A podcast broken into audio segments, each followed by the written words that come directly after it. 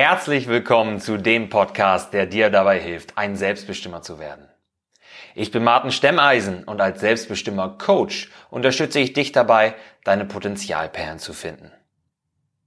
Aber was genau sind Potenzialperlen überhaupt und wie kommt man an sie ran? Das ist genau die richtige Frage. Wie schon in der letzten Folge erklärt, ist es unser und hoffentlich mittlerweile auch dein Ziel, so selbstbestimmt wie möglich zu leben. Wenn jetzt also das Leben als Selbstbestimmer dein Ziel ist, dann sind deine Potenzialperlen die notwendigen Lösungen für die Dinge, die dich bisher noch limitieren und ausbremsen. Also, letztendlich sind sie die nötigen Schritte auf dem Weg zu deinem Ziel. Potenzialperlen sind die bereits bestehenden Fähigkeiten, die schlummernden Talente und die ungenutzten Kapazitäten, die jeder, die jeder von uns besitzt, aber von denen die meisten gar nicht glauben, dass sie sie haben. Denn äh, ich, denke mal, du kennst es auch, ne? Denn leider herrscht bei vielen Leuten ganz oft noch die Meinung vor, dass man mit bestimmten Stärken und Schwächen geboren wird und daran nichts oder nur ganz wenig ändern kann. Ein gutes Beispiel ist, dass man sicherlich schon mal gehört hat, in der Schule, ähm, Mädchen haben Probleme mit Mathe, Jungs haben Probleme mit Sprachen. Ganz klassisches Beispiel. Dass man davon ausgeht, man wird mit etwas oder ohne etwas geboren und kann daran prinzipiell nichts mehr ändern. Diese Einstellung diese Einstellung bezeichnet man als Fixed Mindset. Und sie limitiert unglaublich. Ja, jeder, der davon betroffen ist, in Anführungsstrichen, der wird extrem ausgebremst in seiner Entwicklung und in seinen Potenzialen. Denn aus der Meinung, dass man an den eigenen Schwächen nichts ändern kann, wird dann schnell der Trugschluss gezogen, dass man es auch gar nicht erst versuchen muss. Ja, wenn ich wenn ich das nicht verändern kann, meine Stärken und Schwächen Gott gegeben sind, wenn man so will, dann brauche ich das ja auch gar nicht erst versuchen zu ändern. Wenn man sich für etwas anstrengen muss, denken diese Leute dann häufig, beweist das ja nur, dass man in der Sache nicht gut ist. Wozu also probieren? Wenn jetzt andere Leute sehen, dass ich mich für etwas anstrenge, etwas zu lernen, bleiben wir bei, bei Mathe oder bleiben wir mal bei Latein oder so, wenn die Leute sehen, dass ich mich da sehr für anstrengen muss, ja, dann, dann sehen die, dass ich es nicht kann. Das ist ja peinlich. Oh Gott, wie schlimm wäre das denn, wenn man sieht, dass ich das nicht einfach so beherrsche. Wenn du fest davon überzeugt bist, eh zu scheitern und dich dabei sicher auch noch vor anderen blamierst, ja, wenn das so, so die Vorstellung ist in deinem Kopf, dann schränkt das doch mega ein. Oh Mensch, wenn diejenigen sehen, dass ich mir hier den Arsch aufreißen muss für diese oder, je, diese oder jene Fähigkeit und wenn das dann nicht klappt, wenn die, die Note dann nicht passt oder so oder wenn ich versuche, mich in Verkaufsgesprächen zu verbessern oder im Reden vor Menschen und ich komme dann doch ins Stocken oder mein Verkaufsgespräch geht den Bach runter, Mensch, wie peinlich ist das denn? Dann versuche ich es lieber gar nicht erst und vermeide diese Situation so gut es geht. Und ein Stück weit kann ich das auch verstehen. Ich meine, ich würde lügen, wenn ich sagen würde, dass ich noch nie Angst vorm Scheitern hatte. Oder dass das total unnatürlich ist und dass man das mit Feuer bekämpfen muss, diese Angst vorm Scheitern. Ja. Das ist ja nun jetzt auch eine schwierige und ein komplexes Thema. Ich meine, ich habe schon so viele Dinge, alter Schwede, ich habe so viele Dinge in den Sand gesetzt in meinem Leben und so viele Ideen, dass wahrscheinlich für zwei Leben reichen würde. Aber hätte ich mich davon leben lassen, dann hätte meine Entwicklung als Coach und als Unternehmer gestoppt, bevor sie richtig angefangen hat. Bevor ich überhaupt ein Gefühl dafür entwickeln konnte, worin ich gut bin und was mir Spaß macht. Bevor ich mir einen Plan machen konnte, wo ich besser werden muss, um zu wachsen und erfolgreich zu werden. Ja, es ist natürlich eine Sache, sich bewusst zu werden, worin bin ich jetzt schon gut. Aber dann erkennt man auch, in welchen Bereichen muss ich noch besser werden. Das darf man jetzt nicht verwechseln. Äh, nur weil ich sage, darin bin ich gut, heißt es ja nicht, dass ich das als gegeben annehme, sondern ich möchte meine Stärken noch stärker machen und meine Schwächen möchte ich natürlich auch aufpolieren. Ja, klar, es stimmt, dass manchen Leuten gewisse Dinge erstmal einfacher fallen als anderen. Aber das heißt nicht, dass du sie nicht lernen kannst oder nicht erreichen kannst. Ich meine, hundertprozentig kennst du auch Mädchen, beziehungsweise mittlerweile wahrscheinlich eher Frauen in deinem Umfeld, die dich in Mathe in die Tasche stecken, beziehungsweise Männer, die fließend mehrere Sprachen sprechen. Das ist jetzt ja nicht so, dass die die Ausnahme von der Regel sind, sondern die beweisen häufig auch, dass sie etwas lernen können.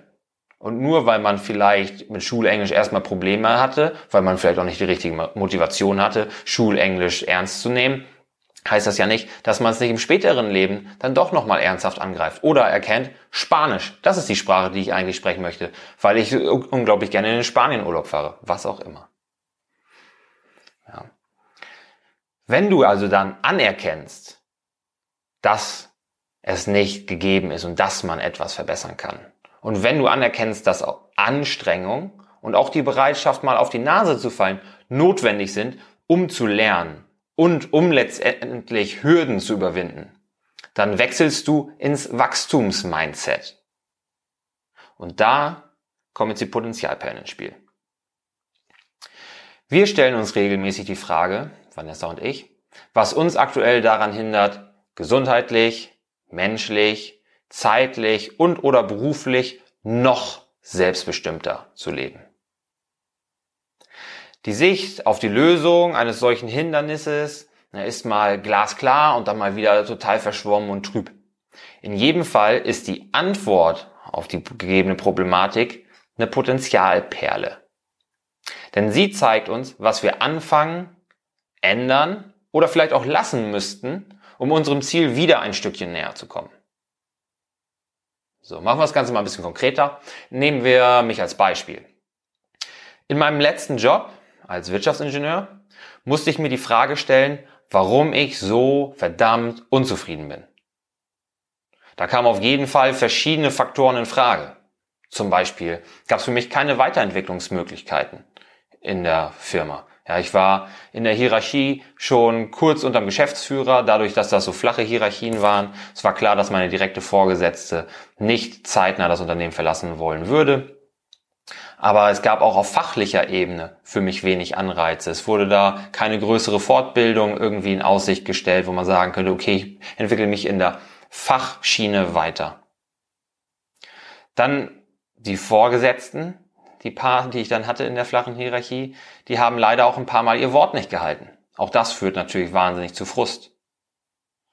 Anteilig im täglichen Büroalltag hatte ich einfach zu viele verwaltende Tätigkeiten. Ich konnte zu wenig frei arbeiten, zu wenig Probleme lösen, sondern musste mich viel darauf konzentrieren, gewisse Dokumente bereitzustellen für andere Abteilungen, ähm, gewisse Spezifikationen und so zu erstellen, zu verwalten, solche Dinge. Alles nicht besonders prickelnd. Und das Gefühl, das kam auch noch als weiterer Faktor hinzu, das Gefühl, kein Leben mit meiner Arbeit irgendwie zu bereichern. Meins eingeschlossen. Jeder Grund für sich hat natürlich zur Unzufriedenheit beigetragen. Und in der gleichen Situation würden wahrscheinlich andere Leute andere dieser Faktoren auswählen und sagen, okay, das ist der Schlimmste, ja, das mit der Vorgesetzten, das geht gar nicht. Oder mit den Weiterentwicklungsmöglichkeiten, ich bin Karrieretyp, ich will die Leiter noch viel weiter hoch, das geht für mich gar nicht. Für mich war es aber die Tatsache, dass ich mit meiner Arbeit nie einen bleibenden Eindruck hinterlassen oder einen Impuls zum Nachdenken und letztendlich zum Handeln geben würde ob ich da bin oder in Hamburg Platz eine Tube Senf. Ne? Das hat außerhalb des Unternehmens keine Sau interessiert. Um glücklich zu werden, musste ich also diesen Job kündigen und mich auf mein Coaching konzentrieren. Diese Erkenntnis war eine der größten, schönsten und wichtigsten Potenzialperlen in meinem Leben bisher. Ja? Die Perle war, kündige diesen Job, konzentriere dich auf Coaching damit ich eben besser im Einklang mit meinen Werten und Wunschvorstellungen leben kann. Aber kaum war dieses Hindernis überwunden, stand ich dann vor zig neuen Hindernissen. Denn schließlich ist noch nie ein perfekter Coach oder ein brummendes, lukratives Coaching-Business einfach so vom Himmel gefallen. Auch da gehört viel Arbeit dazu. Also muss ich mir auch nach meiner Kündigung immer wieder diese Fragen stellen, was hindert mich aktuell daran, mein Leben so zu leben, wie ich es mir vorstelle? Was hindert mich in den verschiedenen Bereichen daran, jetzt noch weiter nach vorne zu kommen, meine Ziele zu verfolgen und letztendlich als großes Ziel, das über allem schwebt, noch selbstbestimmter zu leben? Und jedes Mal, wenn ich mir diese Fragen stelle und versuche Antworten zu finden, dann ist das ein längerer Prozess, wie schon gesagt. Manchmal liegt es auf der Hand, ne? was ist es jetzt, was als nächstes zu tun ist. Das kann manchmal ganz offensichtlich sein, auch wenn ich mit Kunden zusammenarbeite, die zum Beispiel auch sagen, die müssen in ihrer, ihrer Gesundheit, im Rahmen ihrer Gesundheit noch mehr tun. Die gesundheitliche Selbstbestimmung ist einfach viel zu kurz gekommen und man schaut zum Beispiel, was sie essen oder wie sie essen und sieht dann, alles klar, hier geht's den ganzen Tag nur zwischen Fischstäbchen, und Wiener Würstchen und Cola hin und her, vor und zurück. Und man denkt, dass da ist ja wirklich einiges im Argen. Es ist relativ offensichtlich, was hier fehlt, zum Beispiel Gemüse. Es ist relativ offensichtlich, was man vielleicht lassen sollte. Die Mengen Cola, die Fischstäbchen, ne, die Würstchen, das ist alles nicht so optimal. Das ist relativ offensichtlich. Man kriegt da schnell ein gutes Gefühl für, was man da ändern kann und sollte. Aber da hat man auch Leute, bei denen ist es weniger offensichtlich. Zum Beispiel wie bei mir jetzt, als es darum ging, den Job zu wechseln. Oder das war für mich im ersten Moment nicht klar. Mir war nur klar, dass ich unzufrieden bin. Wie ich eben schon gesagt habe. Andere Leute, wenn ich jemand anderen gefragt hätte nach seiner Meinung, der hätte vielleicht auf was anderes gezeigt und gesagt, hier, Du hast das Problem, dass du ähm, einfach keine Karriere machen kannst. Das wird dich umtreiben. Ich bin mir hundertprozentig sicher, das hält dich nachts wach. Geh in eine Firma, in der du mehr Karriere machen kannst. Und letztendlich wäre ich da wahrscheinlich gar nicht viel glücklicher geworden, weil ich ebenfalls niemanden mit meiner Arbeit irgendwie positiv beeinflusst hätte. Das heißt, mal ist es offensichtlicher, mal weniger offensichtlich. Aber wenn man dann die Antwort gefunden hat, oder eine mögliche Antwort, weil manchmal ist es ja auch so, dass es nicht nur die eine richtige Antwort gibt, sondern mehrere Antworten, die da in Betracht kommen und die das Problem lösen können. Wenn ich dann die Antwort gefunden habe zusammen mit Vanessa, dann fließt das in die weitere Planung ein. Ja, wir fragen uns immer wieder, was steht uns im Weg? Wenn wir die Antwort haben, geht das in die Planung und letztendlich natürlich in die Umsetzung mit rein. Zum Beispiel, um es nochmal wieder konkreter zu machen, haben wir auch im beruflichen Bereich erkannt, dass wir mit unserer Arbeit einfach mehr Leute erreichen wollen. Ja, wir machen schon einen guten Job, die Leute haben Ergebnisse, aber es wissen unterm Strich einfach noch zu wenige davon. So, das Ziel ist es, mehr Leute erreichen, mehr Leuten helfen. Und da gibt's jetzt zig Möglichkeiten, wie man das machen kann. Es gibt bessere, es gibt schlechtere und besser und schlechter hängt natürlich immer so ein bisschen ab von den anderen Rahmenbedingungen und unter anderem auch davon, wie ticken die Leute, die jetzt den anderen Menschen helfen wollen. So, was passt auch zu Vanessa und mir?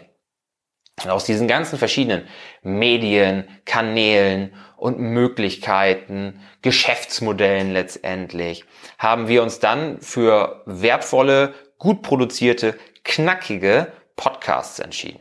Ja, ich kenne auch immer viele Podcasts, das sind so, so Laber-Podcasts, die gehen dann über anderthalb Stunden und ich höre mir die teilweise gern an, aber diese extrem langen Podcasts waren für mich zum Beispiel lange der Grund, warum ich mich mit dem Medium erst sehr spät beschäftigt habe, weil ich das Gefühl hatte, da habe ich nie und nimmer die Zeit für, wann soll ich denn anderthalb Stunden Podcast hören? Und da ging es zu viel um Smalltalk, da war zu viel Off-Topic teilweise. Deswegen haben wir uns dafür entschieden, knackige Podcasts zu produzieren. Was nicht heißt, dass ein langer Podcast keinen Wert hat. Verstehe mich da nicht falsch. Aber wir wollen versuchen, das Ganze kurz zu halten, um es eben bei den Leuten auch in den Alltag integrieren zu können, damit du sagst, da finde ich die Zeit für, das kann ich beim ähm, Pendeln hören, das kann ich abends hören, was auch immer, wo du dafür Zeit findest. So, keine Wertung, aber das ist das, wofür wir uns entschieden haben. Das ist unsere Potenzialperle. Das Ziel, mehr Leute zu erreichen, wollen wir verfolgen, indem wir wertvolle, gut produzierte, knackige Podcasts machen. Jetzt ist Podcasterei und jetzt ist Marketing im Allgemeinen für sich genommen schon eine Wissenschaft. Ja, ähm, keine Frage. Ich habe auch nie gesagt, dass Potenzialperlen immer leicht zu finden sind oder sofort und unkompliziert umsetzbar sein müssen. Meine Kündigung habe ich natürlich auch nicht einfach so auf den Tisch geklatscht sondern da musste ich viel vorbereiten, da ging viel Hirnschmalz rein, bevor ich diesen Schritt wagen konnte. Aber dann muss man ihn auch irgendwann machen. Stell dir dazu, stell dir dazu mal einen Taucher vor, der nach Perlen tauchen will, aber kein Equipment zur Verfügung hat. Apnoe tauchen, Freediving. So, was braucht der, um an diese Perlen zu kommen? Er braucht das Training eines erfahrenen Perlentauchers, der ihm erstmal zeigt, wie das geht, wie er das sicher zustande bekommt. Er braucht einen langen Atem und die Bereitschaft, auch mal mit leeren Händen zurückzukommen. Aber vor allem braucht er den Mut, ins Wasser zu springen. Und so ist es auch mit deinen Potenzialperlen. Denn wir helfen dir, dich auf diesen nächsten Schritt vorzubereiten, durchzuhalten und aus Fehlern zu lernen. Und dabei endlich loszulegen und ins Wasser zu springen. Wenn auch du also nicht weiter im Trüben fischen willst, dann schau dir auf jeden Fall unseren kostenlosen Videokurs an. Den Link dazu findest du in den Show Notes und hör in die nächste Podcast-Folge wieder mit rein. Ich freue mich schon drauf, wenn du wieder einschaltest. Also, lern von uns zu tauchen und sei dein Selbst best immer.